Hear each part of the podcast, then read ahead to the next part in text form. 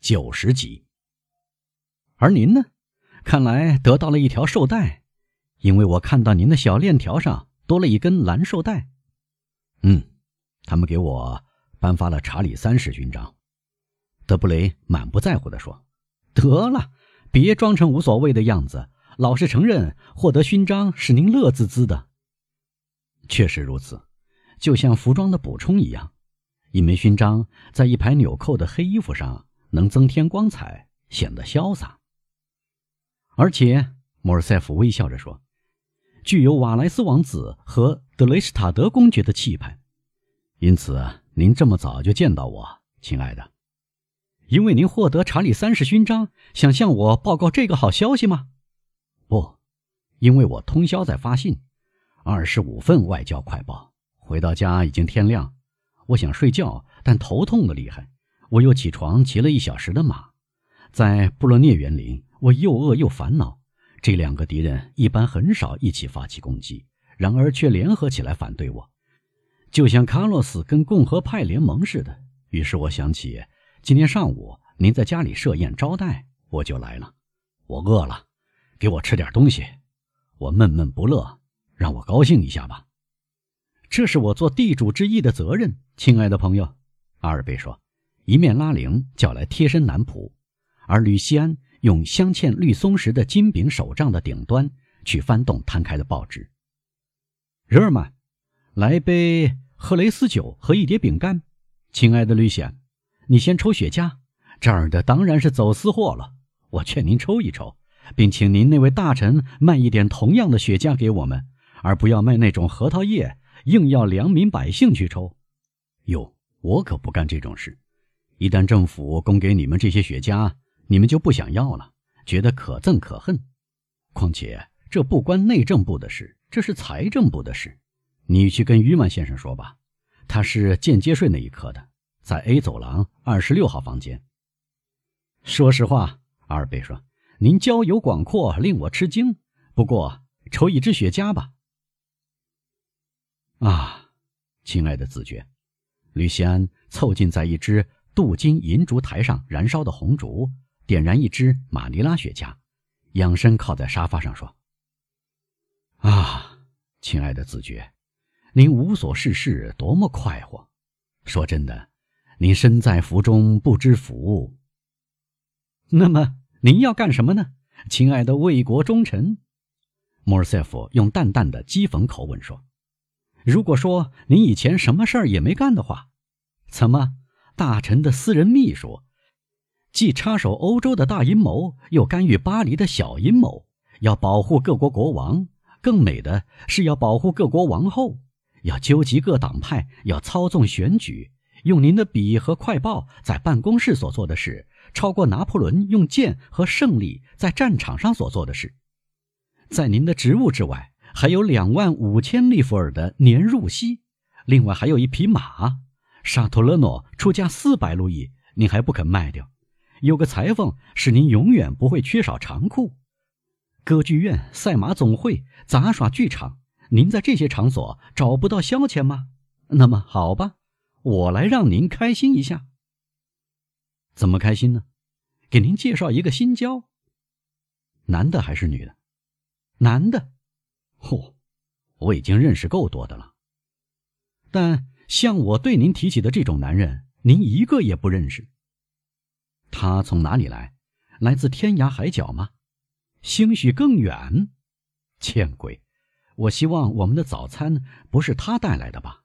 不是的，请放心，我们的早餐由本国厨房烹调。您饿了吗？是的。不管说出来多么丢人现眼，我还是老实承认。昨天我在德维洛夫先生府上吃午饭，您注意到吗，亲爱的朋友？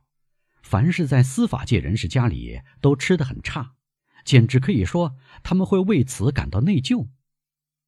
啊，当然，跟大臣们府上的珍瑶美馔相比，别人的饭菜是要略逊一筹的。是的，至少我们不邀请风雅人士，而且我们用不着邀请善于思索的，尤其懂得怎样投票的土包子赴宴。请您相信，我们像防备鼠疫一样。避免在家里吃饭。那么，亲爱的，再喝一杯赫雷斯酒，再来一块饼干。好的，您的西班牙葡萄酒非常好。您看，我们完全有理由评定这个国家。是的，但唐卡洛斯呢？唐卡洛斯能喝波尔多葡萄酒。再过十年，我们让他的儿子同小女王结婚。如果您还在布里，您可以获得金羊毛勋章。二贝，我想今天上午您采用的办法是用烟来喂饱我。嘿，您要承认这是最能开胃的。但我正好听到我尚在后见室的声音。你们可以互相争论了，这会使您耐心等待。争论什么？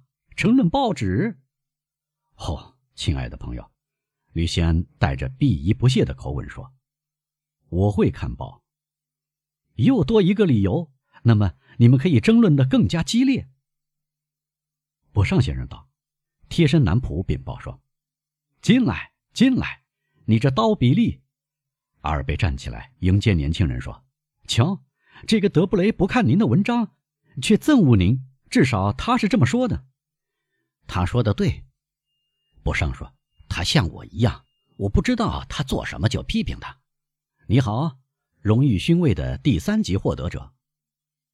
啊，你已经知道了。私人秘书回答，同新闻记者互相握手，交换一个微笑。当然，博尚回答。外界怎么议论？哪一届？公元一八三八年。我们有很多届。哎，政治评论界，您是其中有才华的一个。他们说这是很公平的事，种瓜得瓜，种豆得豆。好啊，好啊，不坏嘛。吕西安说：“为什么您不站在我们一边，亲爱的博尚？像您这样有才华，三四年内您就可以飞黄腾达。因此，我只等一件事才能听从您的忠告，这就是一届内阁要确保维持半年。现在我只说一句话，亲爱的二贝。”因为我也必须让可怜的吕西安喘喘气儿。我们吃早饭还是午饭？我还要到医院去。正如您看到的，我们这份职业并非悠闲自在的。待会儿就吃早饭，我们只等两个人，他们一到，我们就入席。您等什么样的人吃早餐？博尚问。一个贵族和一个外交官。阿尔贝回答。那么要稍等贵族两小时。要耐心等待外交官三小时。我回头来吃饭后点心，给我留着草莓、咖啡和雪茄。我会在医院吃一块牛排。什么事也别干，不上，因为不管这个贵族是莫莫朗西也罢，这个外交官是梅特尼也罢，我们十点半准时吃早餐。您暂且像德布雷那样尝尝我的赫雷斯酒和饼干吧。那么好吧，我留下。今天上午。我必须消遣一下。好，瞧您像德布雷一样，我觉得内阁愁眉不展时，反对派应该快乐才是。啊，您看，亲爱的朋友，这是因为您不知道有什么威胁着我。今天上午我要到众议院去听唐格拉尔先生的一篇演说，晚上要在他妻子那里听一个法国贵族院议员的悲剧，让君主立宪政府见鬼去吧！既然我们据说有权选择，我们怎么会选择了这个政府呢？我明白您需要储备笑料。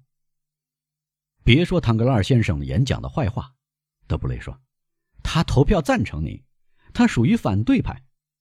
不错，坏就坏在这里，因为我等待你们派他到卢森堡宫去演讲，我可以随心所欲地嘲笑他。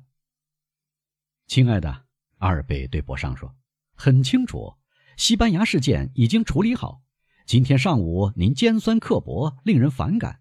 请记住，巴黎传说纷纭，我和欧仁妮·唐格拉尔小姐要结婚，因此我让您诋毁这样一个人的雄辩，会于心不安。他有朝一日会对我说：“子爵先生，您知道我给女儿二百万的嫁妆呢。”算了吧，博尚说，这门婚事绝不会办成。国王本来可以封他为男爵，国王以后可以让他当上贵族院议员，但无法封他为贵族。而德莫尔塞夫伯爵是个太贵族化的军人，不会凭着这可怜的二百万同意门不当户不对的婚事。德莫尔塞夫子爵只应娶一个侯爵小姐。二百万，这可不是一笔小数目啊！莫尔塞夫说：“这笔资金能在林荫大道开一家戏院，或筑一条从植物园到拉佩的铁路。”随他说去，莫尔塞夫。德布雷懒洋洋地说：“您结您的婚，您取了一只钱袋，是吗？那么有什么关系？最好在这只钱袋上少一个文章，在数字后多一个零。在您的文章上有七只瓷东，您给妻子三只，您还留下四只，这比德古兹先生还多一只。他差点成为法国国王，他的表兄弟是德国皇帝。真的。”我想您说的对，吕西安。阿尔贝不经意的回答：“当然，况且凡是百万富翁都是私生子贵族，就是说可以成为贵族。”嘘，别说了，德布雷。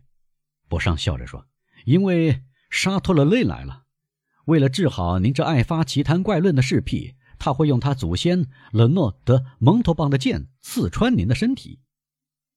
那么他会有失身份。”吕西安回答：“因为我是卑贱的，非常卑贱。”好，博尚大声说：“看，内阁官员唱起贝朗瑞的歌谣了。我们看到什么田地啊？天哪！”的沙托勒诺先生道：“马克西米利安·莫利尔先生道：‘贴身男仆禀报，又来了两位客人。’那么人到齐了。”博尚说：“我们马上吃早餐。如果我没有搞错。”您只等两个人，阿尔贝。莫雷尔，阿尔贝惊讶的自言自语：“莫雷尔，怎么回事？”他还没有说完，德沙托勒诺先生，一个三十岁的俊美的年轻人，从头到脚都散发出贵族气息，就是说，具有及时的脸和莫特马尔的头脑，已经抓住阿尔贝的手说：“亲爱的，请允许我给您介绍。”北非骑兵上尉马克西米利安·莫雷尔，他是我的朋友，而且是我的救命恩人。另外，他一表人才，向我的英雄致意吧，子爵。